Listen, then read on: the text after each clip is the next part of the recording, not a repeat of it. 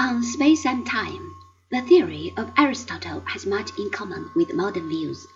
That there is such a thing as a position, Aristotle infers from the fact that different objects may at different times occupy the same space.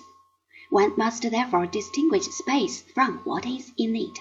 In order to determine the location of an object, we may begin by specifying a region in which it is, and this is then progressively narrowed down until it comes to its proper place.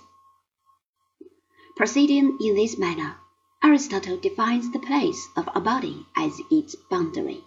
This, on the face of it, is a rather meagre conclusion to have reached in what might seem so formidable a problem. However, in analyzing this kind of question, the outcome is often surprisingly simple and. Moreover, anodyne, as such solutions appear, they always carry some interesting consequences. In the present case, we conclude that it makes sense to ask of any object where it is, but it is nonsense to ask where the world is.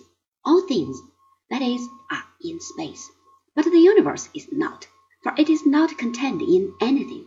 It is, in fact, not a thing in the sense in which chairs and tables are. We can thus quite confidently tell anyone who wishes to travel to the ends of the world that he is setting out on a wild goose chase.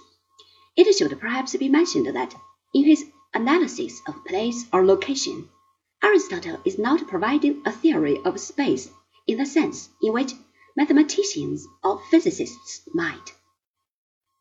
What he is doing is more akin to linguistic analysis.